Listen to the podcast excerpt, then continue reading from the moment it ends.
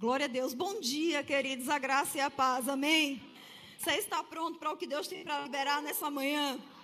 Amém. Se você puder fechar seus olhos, vamos orar. Pai, nós queremos consagrar o Senhor essa manhã. Nós já começamos o nosso culto, né? Desde a hora que nós acordamos, Senhor quando te agradecemos por esse dia, quando nos alegramos por ele, porque temos uma consciência que esse dia é o dia que o Senhor fez. E Pai, nós estamos aqui juntos como igreja para cultuar mesmo ao Senhor, para dar ao Senhor aquilo que é devido, porque o Senhor é digno, Pai. E nós consagramos esse momento ao Senhor e também temos expectativa em receber mais de ti. Declaramos, Pai, que a tua palavra, ela vai cair no bom solo do nosso coração, ela será implantada em nós, ela será poderosa para salvar a nossa alma. E Pai, nós cremos que sairemos daqui encorajados, motivados, animados com a tua palavra, para viver um tempo, Pai, totalmente voltado para o Senhor. Nós te agradecemos, Pai, por essa manhã, em nome de Jesus. Amém. Graças a Deus. Então, queridos, nós estamos na série. Não é que o nosso pastor Raimundo e Vânia trouxeram para esse mês de agosto. Culturalmente, né, nós conhecemos que as pessoas tendem a falar de forma tão negativa sobre esse mês, querendo dizer que o mês de agosto é o mês do, mês do desgosto. Irmão, só pode ser uma inspiração diabólica. não é? De amaldiçoar, né, com palavras, um mês tão abençoado. Há quem diga, inclusive, que no mês de agosto foi o mês que Satanás nasceu. Eu não sei de onde foi que tiraram essa coisa, irmão. E para ficar ainda mais grave a situação, dizem que foi dia 31 de agosto, que é o aniversário do nosso pastor. Olha que coisa! Não é? Gente, é uma criatividade para aquilo que é negativo. Não, irmãos, vamos ser criativos para aquilo que é bom. Amém? Então, a gente vai olhar algumas coisas na palavra e veio algo em meu coração, né? Quando foi perguntado sobre que tema eu ministraria agora pela manhã. E sabe, irmão, eu creio que vai ser um tempo em que eu e você, nós seremos libertos mesmo pela palavra. O que é que está escrito lá em João 8, 32? Conhecereis a e a verdade vos. O que é que liberta o conhecimento da verdade? Amém? Então nós vamos ver algumas coisas à luz da palavra. Abre, por favor, sua Bíblia em Jeremias capítulo 29.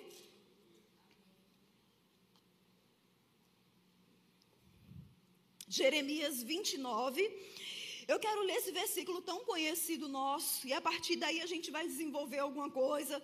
E eu sei que o Senhor vai falar conosco nessa manhã por meio da Sua palavra. Jeremias 29, 11 diz assim: Eu, isso é Deus falando, amém? Eu é que sei que pensamento tenho a vosso respeito, diz o Senhor. Pensamentos de paz e não de mal, para vos dar o fim que desejais. Queridos, nós vemos aqui o Senhor dizendo para nós que Ele tem pensamentos ao meu e ao seu respeito. E essa palavra pensamento, é a, a, a gente também pode traduzir como propósito. Deus, Ele tem um propósito para a minha vida e para a sua vida. Na versão King James diz assim: Porquanto somente eu conheço os planos que determinei ao vosso respeito. Deus tem planos determinados sobre nós. E ele diz: declara o Senhor, plano de vos fazer prosperar e de não causar dano. Plano para dar esperança e um futuro. Gente, olha que coisa gloriosa. Deus está dizendo para o seu povo, e nós somos povo de Deus, que Ele tem um pensamento, um propósito sobre nós. E que esse propósito, o seu fim é nos fazer prosperar, é nos dar um destino, é nos dar um futuro. E sabe, irmãos, eu sei que dentro da igreja cristã, é, existem momentos em que eu e você podemos ser tentados a achar que os propósitos de Deus estão ligados tão somente a coisas ministeriais. Mas nós vamos ver pela palavra que não é bem assim. Tem pessoas que acham que só há propósito de Deus se essa pessoa é um pastor, é um ministro, é um profeta, é um mestre. Irmãos, isso faz parte do propósito de Deus para algumas pessoas, mas não é para todo o corpo de Cristo. Você está entendendo? E eu não sei se você se alegra com isso, mas eu me alegro porque eu entendo que isso é libertador. Existem pessoas frustradas, achando que para que elas cumpram o propósito de Deus, ela precisa entrar em um ofício ministerial. Quando Deus não tem um ofício ministerial para ela, Deus tem um outro propósito. Amém. A gente vai avançar, abre comigo em Gênesis capítulo 1. Nós vamos fa fazer uma, uma ministração onde há uma interrogação, uma, uma pergunta para nós. Você conhece os seus talentos? Nós vamos estudar sobre isso. Gênesis capítulo 1, verso 26 diz assim: Também disse Deus: façamos o homem a nossa imagem, conforme a nossa semelhança tenha ele domínio. Domínio sobre o quê? Sobre as coisas criadas, sobre os peixes do mar, sobre as aves dos céus, sobre os animais domésticos, sobre toda a terra e sobre todos os répteis que rastejam pela terra. Aqui a gente vê a origem de tudo, Deus criando o homem, a sua imagem, o homem para ser reflexo dele. Presta atenção. Esse versículo a gente lê tanto, a gente né, conhece ele até de cós salteado, como dizem. Mas aqui está dizendo, queridos, que quando Deus faz o homem, Ele quer que o homem na terra reflita ele. Amém? Que o homem seja o reflexo de Deus, ou seja, quem Deus seria na terra. Pronto. É o que o homem deve ser. Esse era o plano original de Deus. Agora, é interessante que Deus, quando ele diz: Olha, o homem é a minha imagem. Então, o que é que esse homem vai fazer na terra? Ele vai governar. Ele vai administrar a terra. Ok? Observe que Deus não disse: Olha, ele vai ser um pastor. Ele vai ser um profeta. Ele vai ser um mestre. Não, ele diz: Ele vai ser um governante. Amém? A gente vai chegar em algum lugar. No capítulo 2 de Gênesis, no verso 15, diz aqui: Tomou, pois, o Senhor Deus o homem e o pôs no jardim do Éden, para quê? Para lavrar e guardar. Estudando sobre essas duas palavras, queridos, nós vamos ver que essa palavra lavrar, de fato, está tratando sobre cultivo, ok? Mas Bem, queridos, trata-se de capacidade de administração, capacidade de multiplicação. Deus pega o homem, que seria reflexo dele mesmo, coloca sobre a terra para governar e dar uma capacidade a esse homem de que? Administrar, multiplicar. Então isso faz parte de mim e de você, porque esse é o plano original de Deus. Agora diz também, queridos, que há uma capacidade de guardar, fala sobre proteção. Mas não fala só sobre proteção, fala também sobre entesourar. A gente tem ouvido falar nesse tempo sobre financistas, né? Pessoas investidoras, né? Na, na questão das finanças.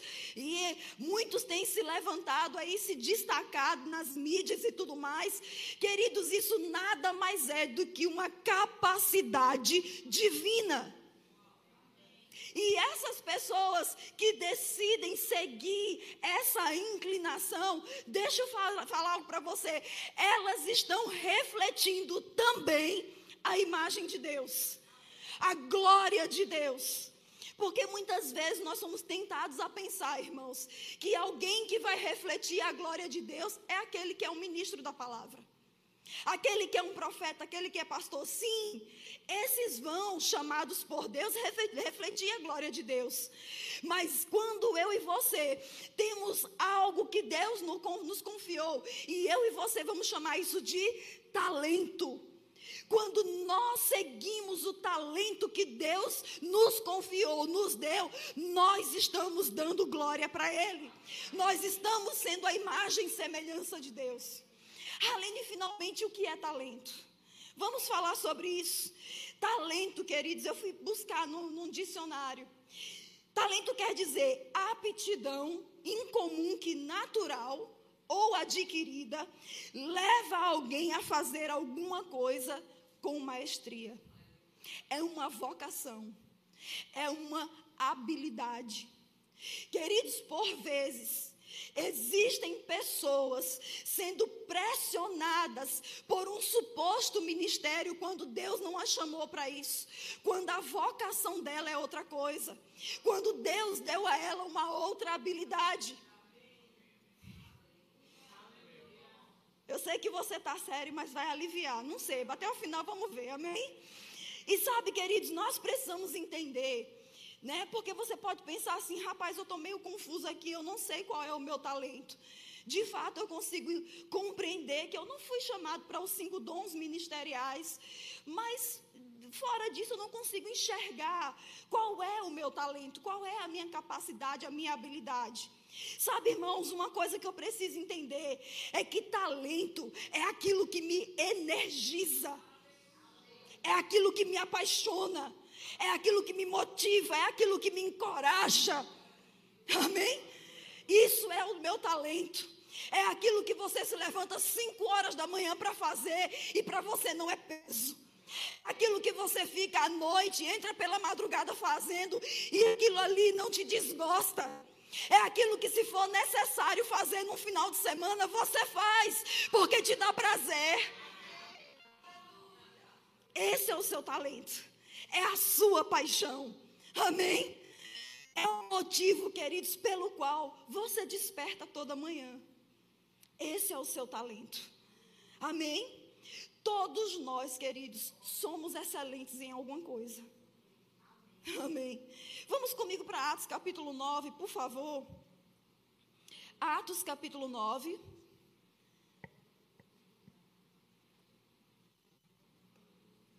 Eu quero ler você a partir do verso 36, Atos, capítulo 9, do versículo 36 em diante. Diz assim: Havia em Jope uma discípula por nome Tábita, nome este que traduzido quer dizer Dorcas.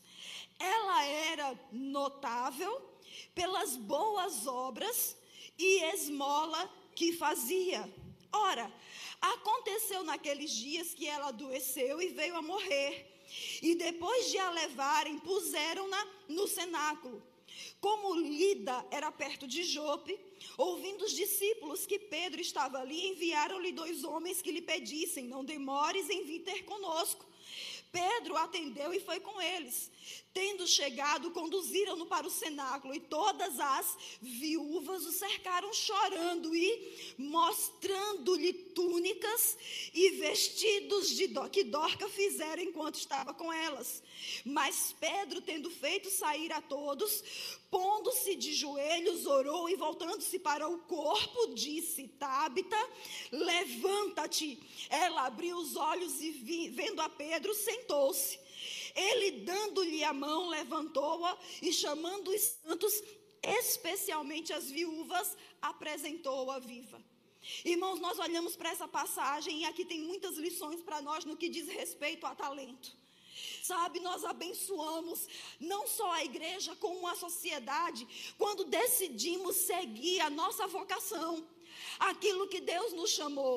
De uma forma prática, queridos, nós podemos ver na vida de Dorcas aqui, que essa mulher aparentava ser o quê? Uma costureira. Ficou quieto. Nenhum amém. Mas não é interessante, queridos, que eu acredito que no princípio da igreja, Pedro e os demais apóstolos andavam debaixo de um poder tal que muitas pessoas experimentaram a ressurreição, foram curadas, coisas milagrosas. Mas não é interessante que aqui em Atos destaca a história dessa mulher, inclusive falando o nome dela, não é uma certa mulher, é Dorcas. Amém? O nome dela está lá. Aí, aqui diz que Dorcas era notável.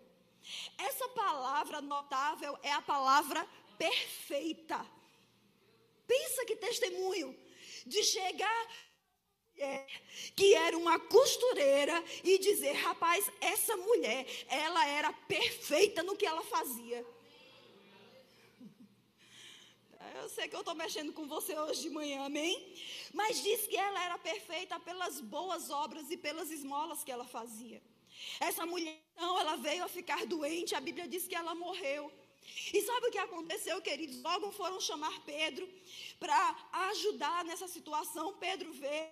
E quando Pedro chega na igreja, queridos, a Bíblia diz que as viúvas, que eram aquelas mulheres que precisavam ser assistenciadas pelo governo ou pela igreja, porque elas não trabalhavam, elas não tinham mais renda, elas não tinham marido, elas não tinham sustento. Diz que elas chegaram e apresentaram o talento de Dorcas para Pedro. Olha o que essa mulher fez por nós. E o que foi que ela fez por nós? Túnicas, vestes, roupas. Ela pegou, queridos, o talento que Deus deu a ela para servir a outros. Amém. Deus, Ele te deu talentos para você servir a outros. E com o seu talento diante de Deus, Deus vai olhar e vai dizer sobre você: rapaz, Ele é perfeito, ela é perfeita. Por quê? Porque é Deus que sabe os propósitos que tem ao nosso respeito. Sabe, irmãos, às vezes existem pessoas que são pressionadas por outras que dizem assim: não, olhe, você tem que ser um pastor, você tem que ser um profeta, você tem que ser um apóstolo, você tem que ser isso. Não, queridos, você tem que ser se Deus te chamou para ser. Amém. A gente tem que parar de olhar para esses ofícios ministeriais como promoção dentro da igreja. Não. Chamado, queridos, ele é desde o ventre. E Deus, se Ele te chamou para que você seja um médico, para que você seja um dentista, para que você seja uma doceira, para que você seja uma costureira, como era o caso de Dorcas, ei, é nisso que você vai prosperar e é nisso que você vai atrair o seu milagre. Porque Dorcas adoeceu e morreu. Mas sabe o que trouxe o milagre da ressurreição para ela? Suas costuras. Oh, aleluia. Vamos avançar. Vamos lá para Mateus capítulo 25, por favor, abre aí sua Bíblia. Mateus capítulo 25. Eu quero ler com você a partir do versículo 14, amém? Você está aqui hoje pela manhã? Amém. Graças a Deus. Mateus 25, a partir do verso 14, diz assim: Pois será como um homem que, ausentando-se do país, chamou os seus servos e lhes confiou o quê? Os seus bens, dinheiro. A um deu cinco talentos, a outro dois e a outro um.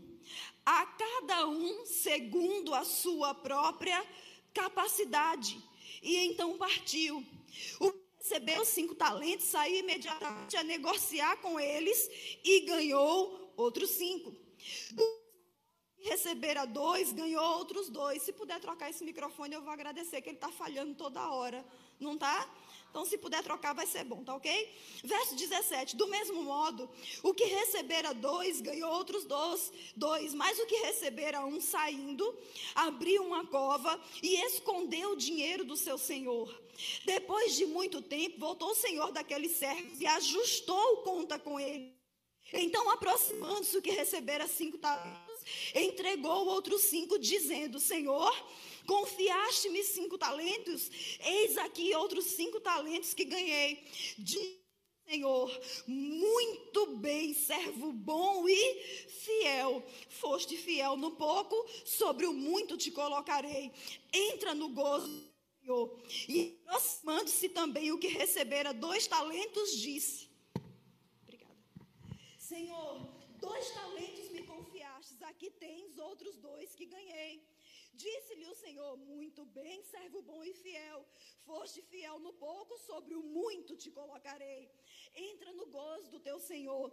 Chegando por fim o que recebera um talento, disse: Senhor, sabendo que és homem severo, que ceifa onde não semeastes e ajuntas onde não espalhastes, e receoso, escondi na terra o teu talento. Aqui tens o que é teu.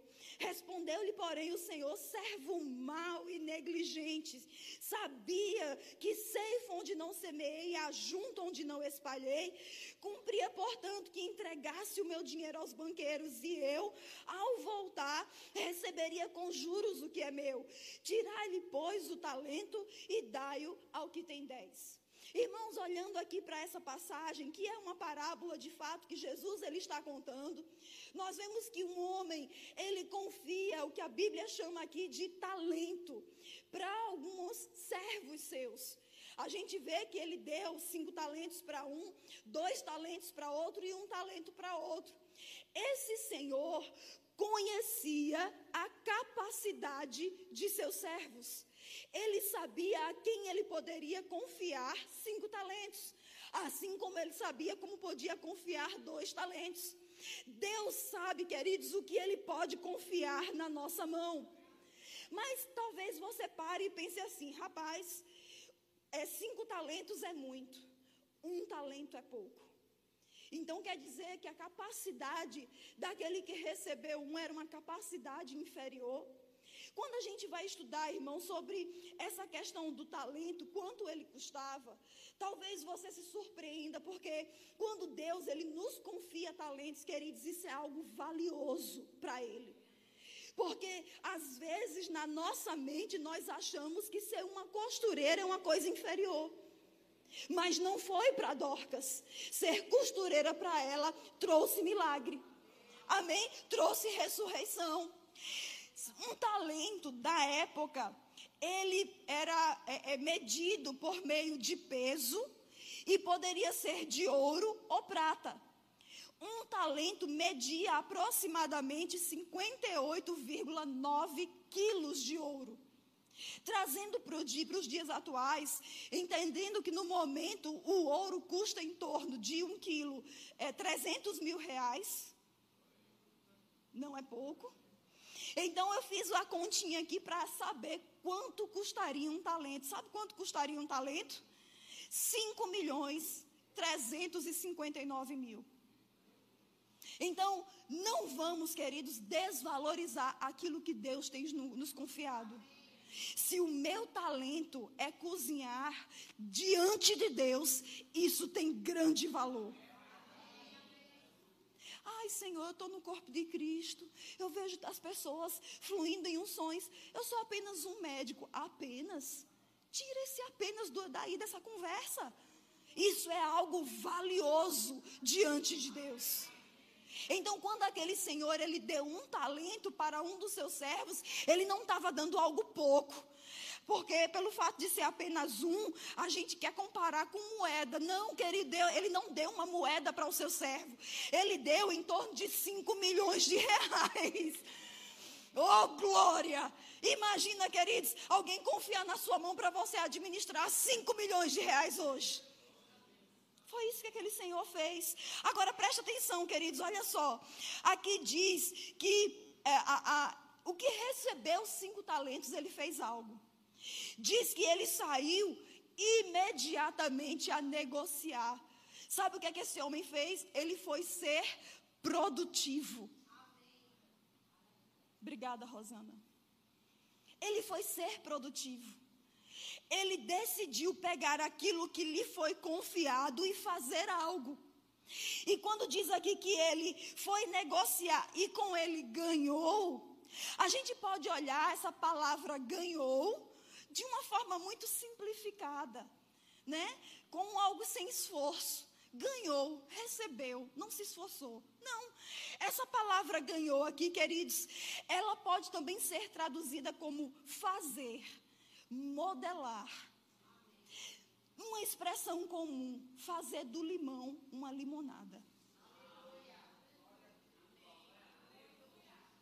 Então, aquilo que o Senhor confia a mim e a você, queridos, nós não podemos fazer como aquele que recebeu um talento. Eu vou ocultar, Eu não vou dizer na igreja, por exemplo, naquilo que eu sou bom.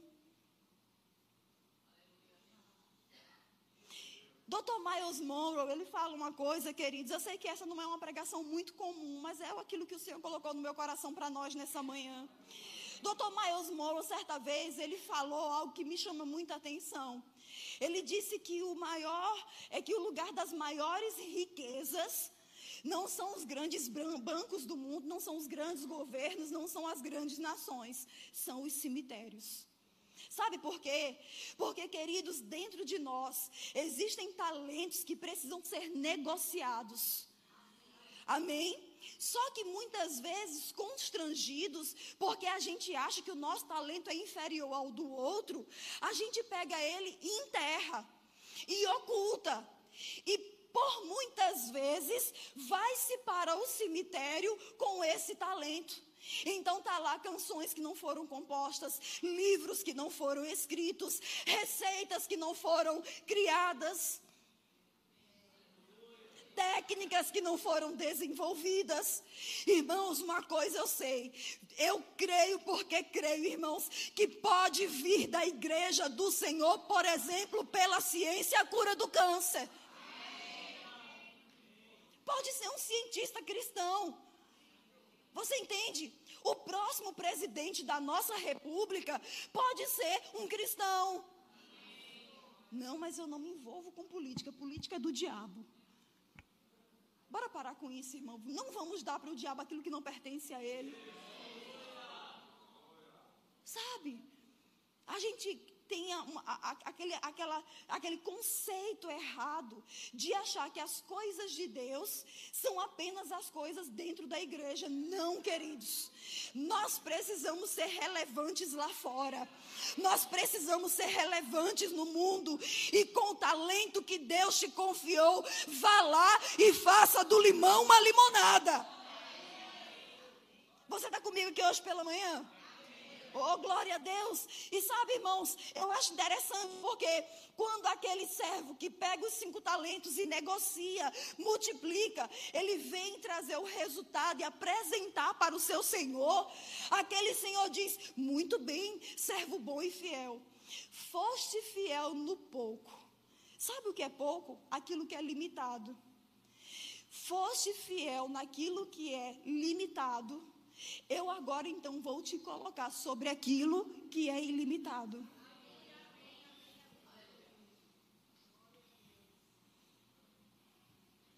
Vamos avançar. Quando ele diz aqui servo bom, ele está dizendo servo útil. Servo bom, servo útil e servo fiel, que é aquela pessoa que se mantém em fé no seu propósito. Amém? Oh, aleluia, glória a Deus. Queridos, olha só. Aquele que recebeu um talento, ele chegou para o seu Senhor e disse: Não, sabe o que é? Ó, deixa eu dizer uma coisa. Eu sei, o Senhor me deu um talento, mas eu sei que o Senhor é severo, que o Senhor colhe onde não planta, que o Senhor faz isso, que o Senhor faz aquilo. Mas sabe, irmãos, ah, o que a gente vê aqui sobre aquele que enterrou esse um talento é uma desculpa. E sabe o que é desculpa? Desculpas são limitadores que transformam sonhos reais em meros desejos. Então, tem momentos da nossa vida que a gente está dando desculpa. Não, mas olha, eu não faço isso por causa disso, eu não faço aquilo por causa daquilo outro. Não, queridos.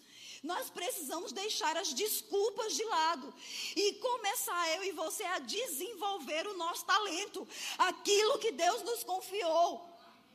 Amém. No final, queridos, dessa, dessa parábola, é interessante, porque aquele senhor, ele dá uma ordem, ele diz, pronto, faça o seguinte, tire daquele que não negociou e dê para aquele que multiplicou para dez. Aqui nós vemos, queridos, que aquilo que a gente não usa, a gente perde. Então não deixe o seu talento adormecer. Não deixe o seu talento se tornar estéril. Mas desenvolva a habilidade que Deus te confiou. Que tal eu e você começarmos a fazer alguns cursos que nos preparem para aquilo que nós temos paixão, habilidade, convocação? Que tal eu e você a gente se treinar para essas coisas? Amém? Aleluia. Olha só, vai comigo em Lucas capítulo 8. Lucas capítulo 8.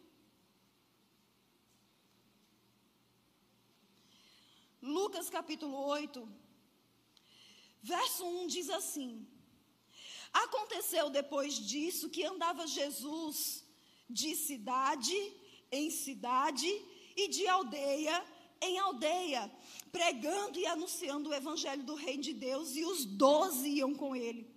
E também algumas mulheres que haviam sido curadas de espírito maligno e de enfermidades. Maria, chamada Madalena, da qual saíram sete demônios.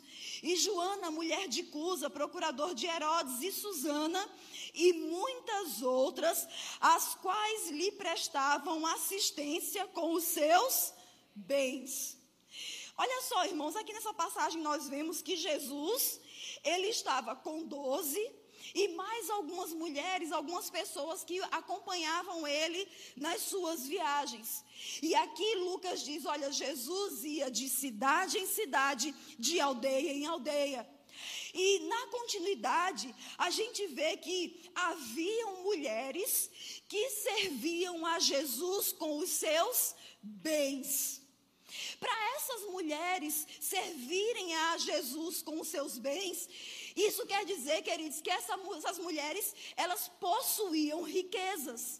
Elas possuíam terreno, elas possuíam ouro, elas possuíam coisas preciosas da época para quê? Para prestar assistência a Jesus.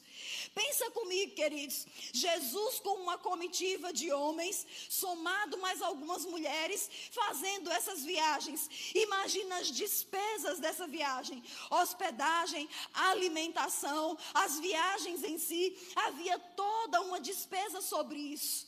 E a gente sabe, queridos, que Jesus ele não viveu em seu ministério terreno uma vida mirrada. Amém? Tudo aquilo que estava programado para ele fazer, ele fez. Dinheiro não foi um limitador para ele. Agora, nós vemos Lucas destacando que houveram mulheres que serviram a Jesus com seus bens. Para essas mulheres servirem a Jesus com os seus bens, isso quer dizer que elas produziram, elas fizeram alguma coisa, ou pelo menos os seus maridos. Irmãos, olha só, talvez você não vai estar nesse púlpito um dia pregando, não sei.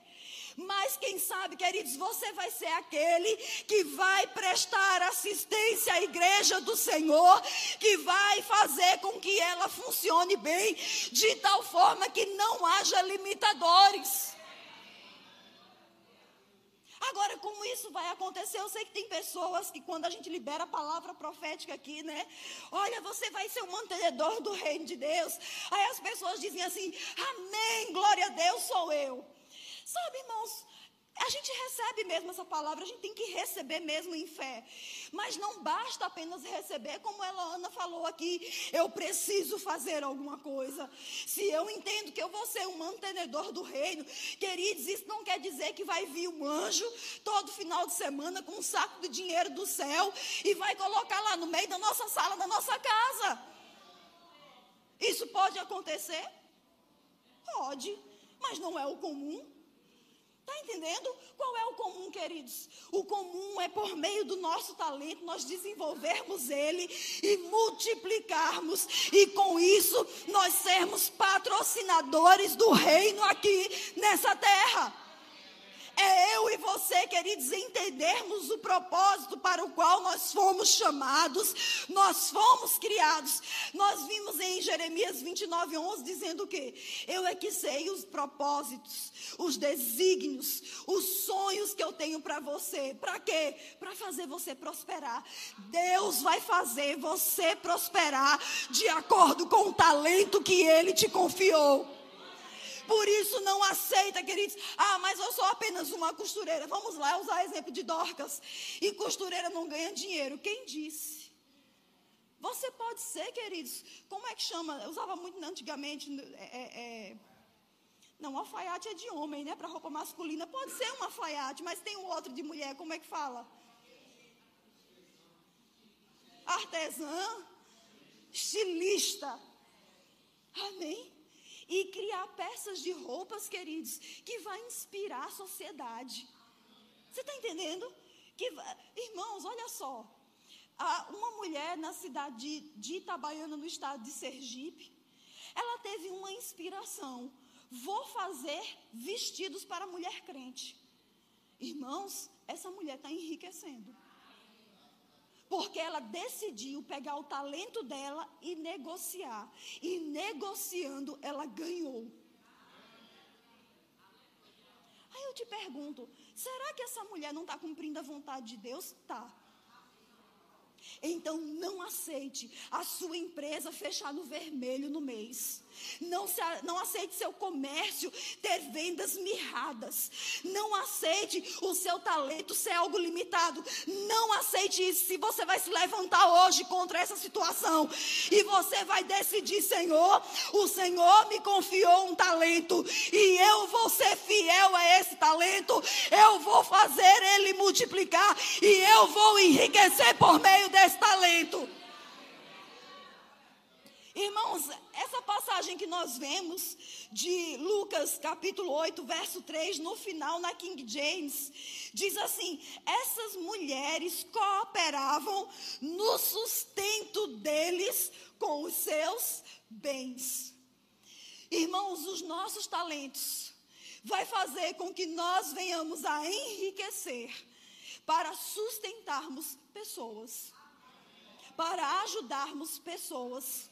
A riqueza que vai vir para nossas mãos, ela vai vir para um propósito. Ela vai vir para um objetivo que Deus tem para mim e para você. Amém? Se você é professor, por exemplo, e você acha, rapaz, professor não ganha dinheiro nesse tempo, professor tem um salário de miséria.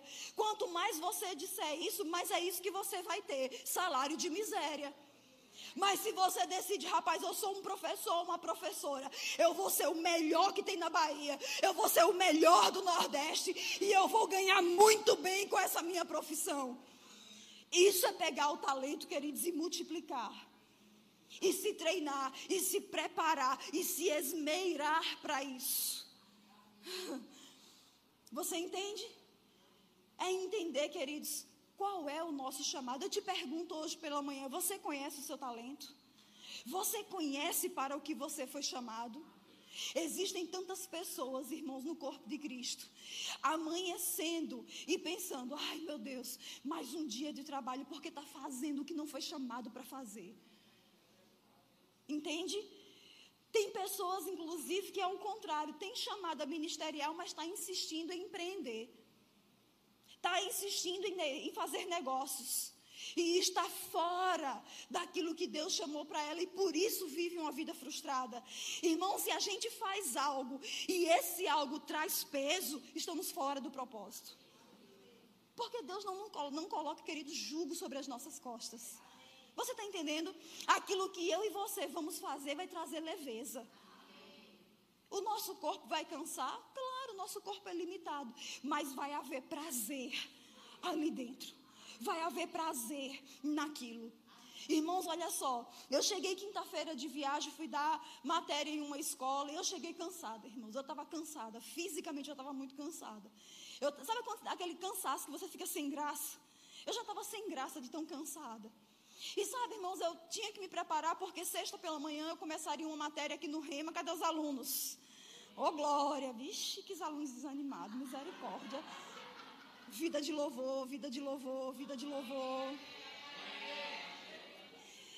Irmãos, eu vou te falar, eu levantei pela manhã, cinco e pouca da manhã, na sexta-feira, cansada. Senhor, eu queria dormir. Eu preciso dormir.